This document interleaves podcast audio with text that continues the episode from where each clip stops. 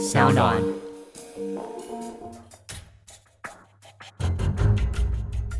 什么是真相？什么是正义？跟着台湾建士权威阿善师，重返那些离奇轰动的命案现场，请听阿善师的见识实录。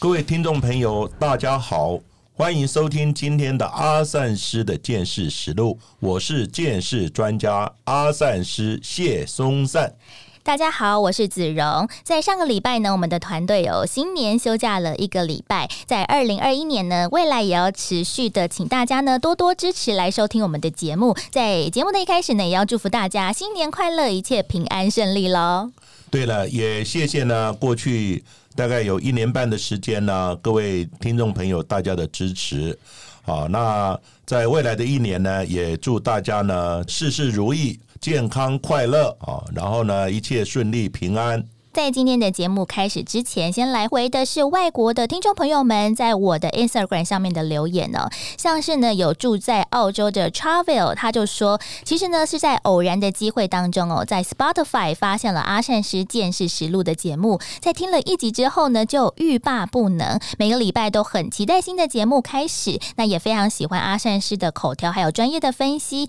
还有我的呼应，他觉得呢这是一个非常完美的搭档。另外呢，也还有呢有位呃马来西亚的 Junior Young，那 Junior Young 呢，他说他超级喜欢呢阿善师见识实录的这个 Podcast。那自从呢发现有这个节目之后，他每天上班的时间呢，他都会听。好，然后呢，把五十多集的节目呢，在一个礼拜的时间呢，他全部听完了。那听多了以后呢，他就有一点呢，这个冲动呢，他想要呢，也来修读一下呢，见识相关的课程哦。其实呢，呃，我在这里提出呼吁呢，第一个呢，希望各位呢，听这个阿善师见识实录呢，不要影响你的工作。好，因为呢，如果你在偷听的话呢，被老板发现了也不太好哦。那第二个呢，其实你对见识呢相关的这些课程有兴趣的话，其实呢，第一个的当然，好，你如果在马来西亚可能就没有办法到台湾来。那目前呢，我在东吴大学的城区部呢推广中心呢也有开那个呃刑案现场的见识啊理论与实务的课程。所以呢，各位听众朋友呢，有兴趣的哈，可以呢上网呢去看东吴大学呢推广部啊的一个相关的课程。另外呢，之前我也指导过哈一些像那个见识英雄啦，哦，另外还有引爆点啦，还有呢谁是被害者等等。其实呢，这些影集呢，其实。都跟呢见识有关，好，各位有兴趣的可以搜寻。另外呢，在 YouTube 方面呢，好也可以看到呢，我之前在各大媒体呢所讲述的一些案件，好，有兴趣的话呢，也可以上去看一下。另外，我的老师，好，就是李昌钰博士呢，他也出了好几本书，好像神探李昌钰呢破案实录，还有呢一些好就是什么文化啊帮他出的一些书呢，这些其实都蛮值得看的。因此呢，各位如果除了听我们的节目之外，有兴趣的话，这些见识的相关的资源、课程等等，好，其实可以上网搜寻，其实还蛮多的哦。好，希望大家有兴趣的话，可以继续的啊再研究下去。而在今天的阿善是见识实录的节目当中，也要从外国的案件来谈起。这是美国在新年的一项最新的法院死刑的裁定案。在二零二一年的一月一号，当大家还沉浸在新年的喜悦当中，美国的哥伦比亚特区的联邦巡回上诉法院的三位法官就裁定，原本暂缓处决的杀人犯丽莎·蒙哥马利将恢复于本月一月十二号呢执行注射毒剂的死刑，成为了美国六十七年来首位再度处决的联邦监狱的女性囚犯。但是她到底犯了什么案件呢？阿善师，为什么呢？蒙哥马利呢会被处以？死刑呢？这是因为呢，他在二零零四年的时候犯下了一个呢骇人听闻的一个大案子，实在呢是罪无可恕啊。那行凶的情节呢，宛如恐怖的电影一样。那发生的经过是这样子：在二零零四年的时候，五十六岁的蒙哥马利呢，他以 Linda Fisher 的假名字，在一个网络聊天室里面呢。跟一位二十三岁的全职的市议员，好，就是养小狗的，好，这个市议员呢认识。然后呢，也就是呢，受害者 Bobby Joe 呢 s t i n e t 哈来聊天。那在聊天的过程呢，这个 s t i n e t 呢告诉这个蒙哥马利呢，哎，她已经怀孕八个月了。蒙哥马利呢也告诉他呢，哎，我自己也怀孕了。那两个孕妇呢，于是呢开始呢畅谈哦怀孕的妈妈经，哦聊得非常愉快。但是呢，事实上呢，这个蒙哥马利呢，她已经结扎了，她不可能再怀孕了。然后呢，她不止呢欺骗呢这个网友呢 s t i n e t 另外呢，她也欺骗自己的丈夫。她告诉丈夫说：“我也怀孕了。”眼看着呢，这个怀孕呢十个月呢分娩的时间到了，那如果到时候呢交不出小孩子，无法呢向呢先生来交代。于是呢，他心生恶念，计划呢从网友，就是呢另外一名孕妇的肚子里面剖腹抢来这个婴儿呢，来假装是自己生的孩子。那就在呢二零零四年呢十二月十六号的时候，蒙哥马利呢以他要购买这个小猎犬为由，因为呢这 s t i n e t 他是呢养小狗的。因此呢，他联络好之后呢，就到达 s t i n e t 的家里面。他先用了一根呢这个霓虹粉红色绳索呢，先把呢 s t i n e t 呢把它勒死掉了。随后马上呢，他就用一把菜刀剖开了 s t i n e t 的肚子，从肚子里面活生生的把小孩子呢拿出来，然后呢就扬长而去。当然呢 s t i n e t 就呢惨死在这个家里面。那事后呢，她并且打电话给她的老公呢，告诉他说：“啊，我刚好呢在购物的途中呢，我突然的这个生产了，请你呢马上来接我呢到医院去。”没想到，在几个小时之后，我 s t i n a t 的妈妈回到家里面，看到了倒在血泊当中的女儿，几乎要晕过去了，太可怕了。警方在第二天马上就把蒙哥马利逮捕到案。大奇迹的是，从他肚子里面取出来的胎儿竟然还活着，在之后呢就被送回了孩子的父亲手里抚养长大，到现在呢已经十六岁了，非常的健康。那蒙哥马利被逮捕之后，他的律师主张他自己患有的是妄想。症相信自己假孕的现象，那在行凶的过程当中，他也没有意识到他在做的是坏事啊。另外呢，他的律师友也说，他的身世呢非常的可怜。他在十一岁的时候曾经遭受到了继父的性侵，在十五岁就被迫卖淫，在婚后其实呢也长期的受到性虐待等等的一个状况，让他呢身心俱疲。所以呢，身心受创之下，他有多项的精神疾病为由，希望呢法官可以因此网开一。面面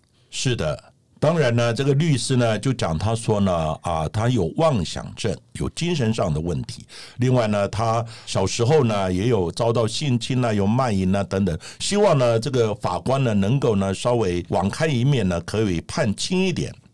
不过呢，检方呢却反驳，他们查出来呢，这个蒙哥马利呢，他花上了数个礼拜，甚至于呢几个月的时间呢。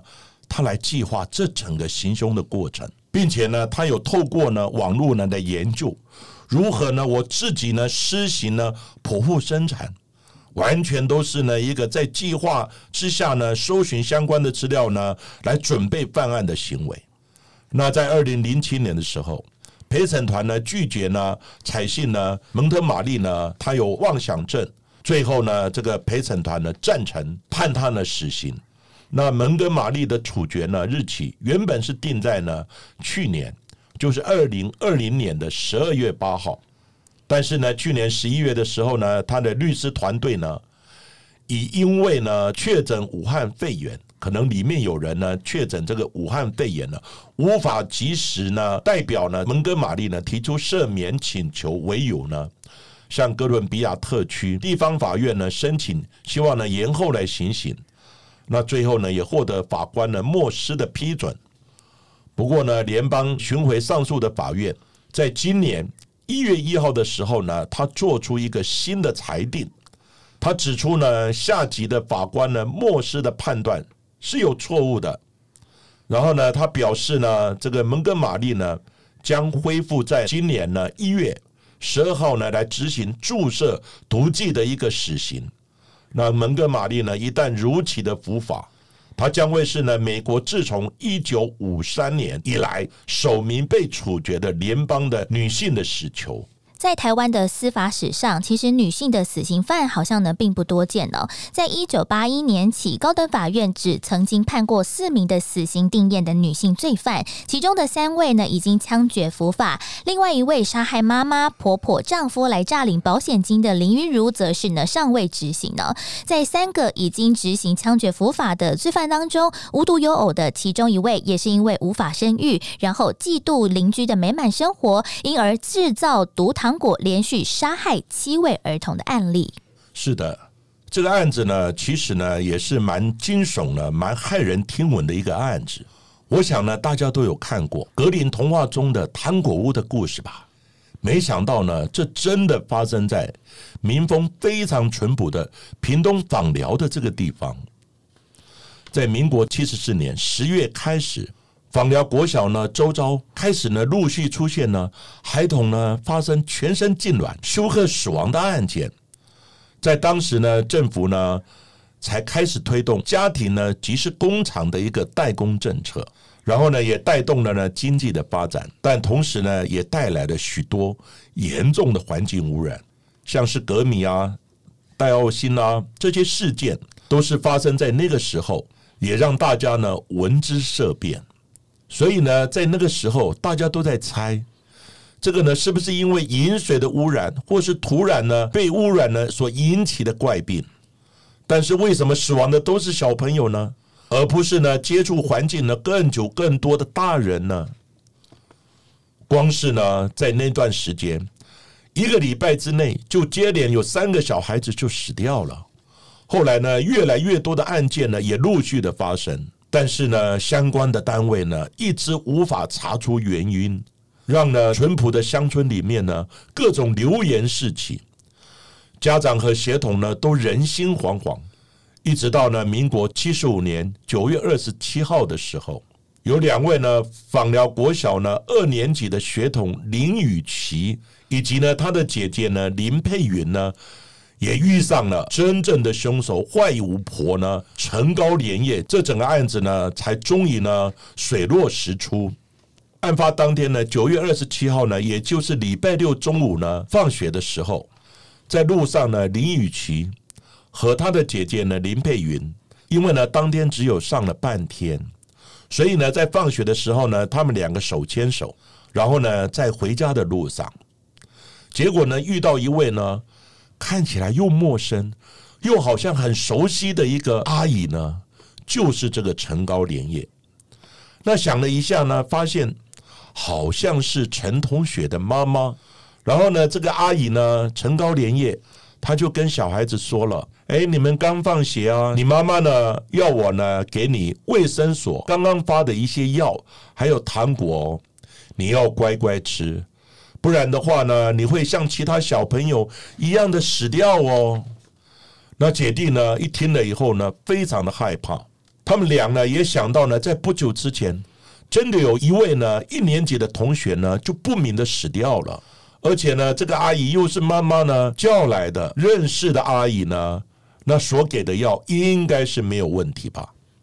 所以呢，姐姐呢林佩云就不疑有他，勇敢的就把呢这个陈高连叶给的胶囊呢，还有一些糖果呢，就吃下去了。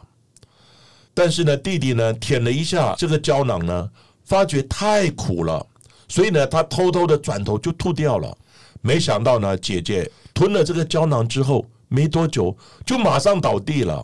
然后呢，弟弟也随之呢觉得头晕，不太舒服。但是呢，他准备呢用剩余的力量跑去呢他叔叔的家呢来求救，但是呢跑呀跑的，在半路呢他也晕了过去了。最后呢，弟弟林雨琪他成功获救，但是姐姐却不治身亡。在之后，他向检方说出哦他在放学的时候遇到的事情。那检警单位也开始展开了相关的调查，其中呢，锁定这一位陈同学的妈妈，也就是凶手陈高连叶。他发现呢，在之前离奇死亡的学童当中，像是何心玲呢，还有何佩聪的兄妹，还有前几天刚死亡的王淑金等人，都是以陈高连叶位在访寮村德新路二巷的一个家为中心扩散哦，都住在他们家附近，而且其中有几位过世的学童，其实还跟陈高连叶是有亲戚关系的。但是人真的是他杀的吗？是的，警方呢，当然呢，就从怀疑呢开始进一步的侦查。就在呢九月二十九号的下午呢，在呢陈高连夜附近呢埋伏一天的检警呢，就突然的冲进了陈高连夜的家里面呢，来进行搜索跟突击。进入的时候，突然发现呢陈高连夜，他也忽然出现像其他呢暴毙血统一样相同的怪病，他全身呢开始痉挛，然后呢抽搐。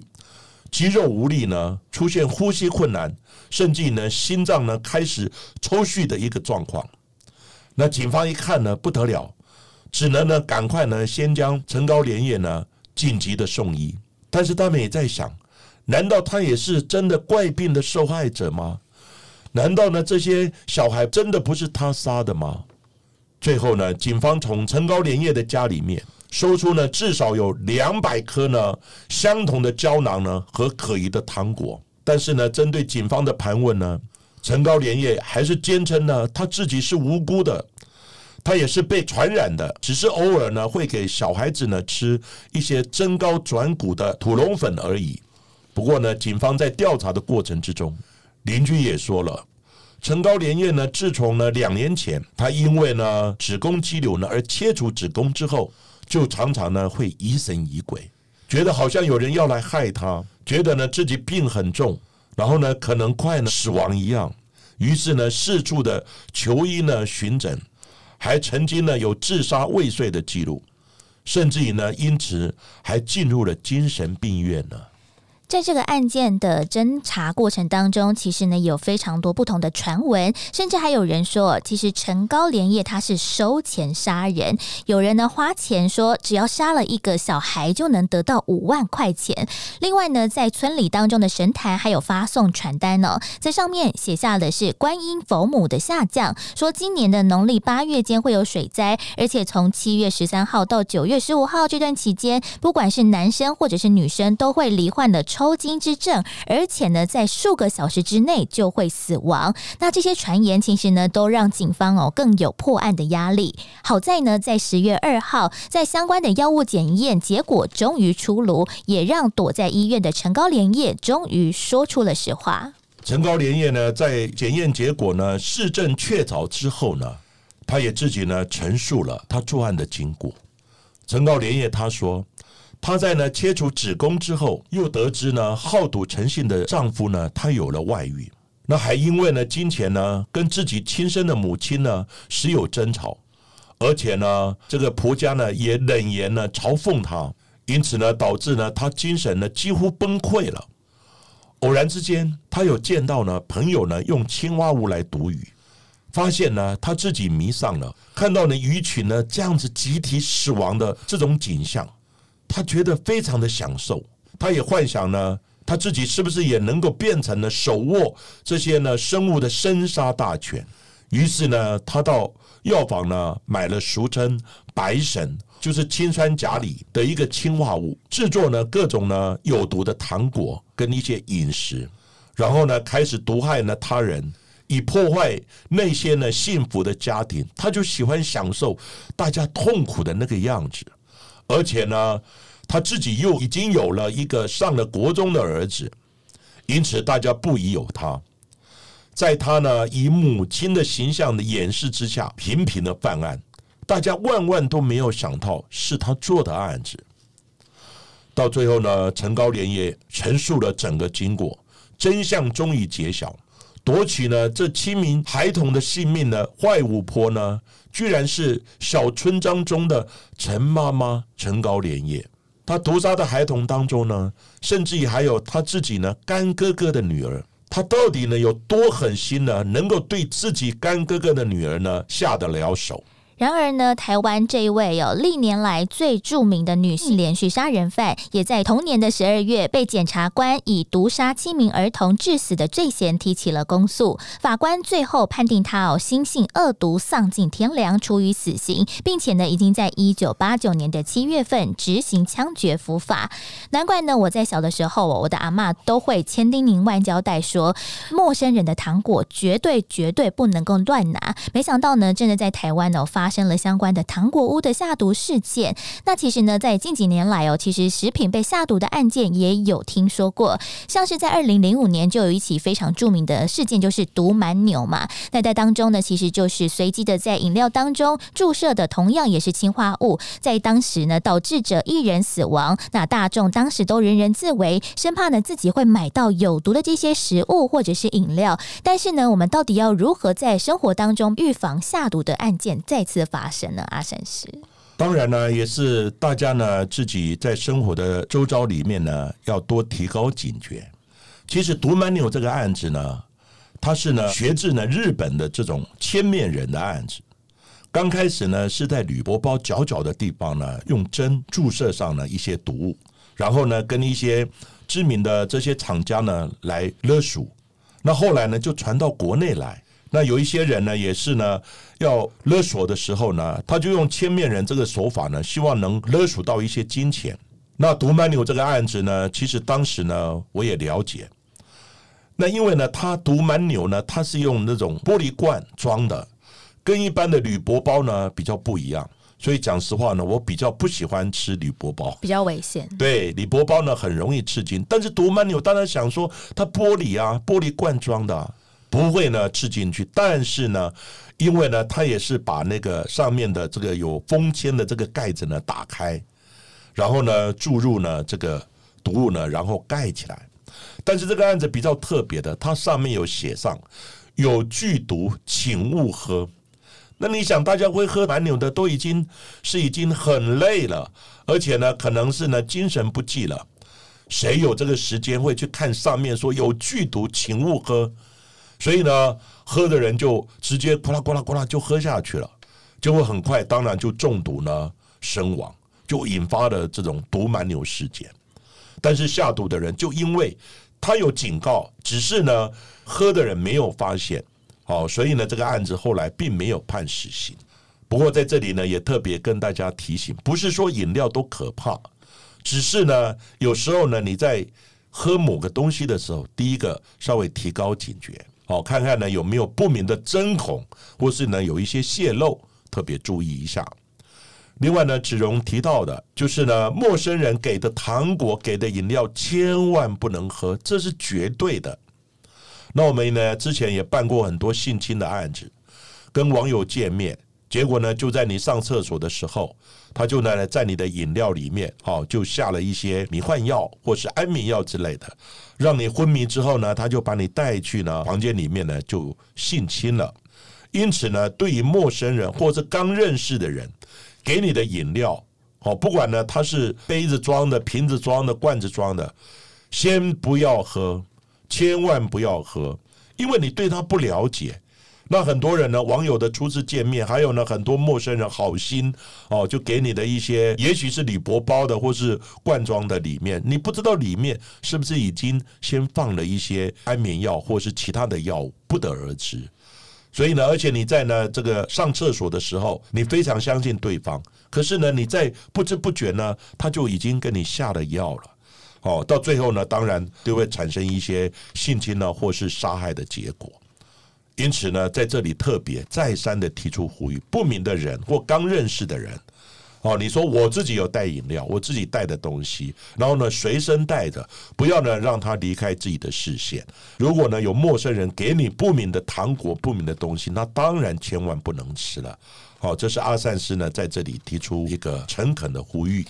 而今天的节目呢，就为大家进行到这边，谢谢大家收听阿善师的见识实录。希望大家呢，在新的一年当中呢，也可以继续的锁定我们节目了。也欢迎大家呢，可以推荐朋友在 s o n Spotify 还有 Apple Podcast 上面来订阅我们的节目，并且留言回馈给我们五颗星的评价。我们下次再见喽。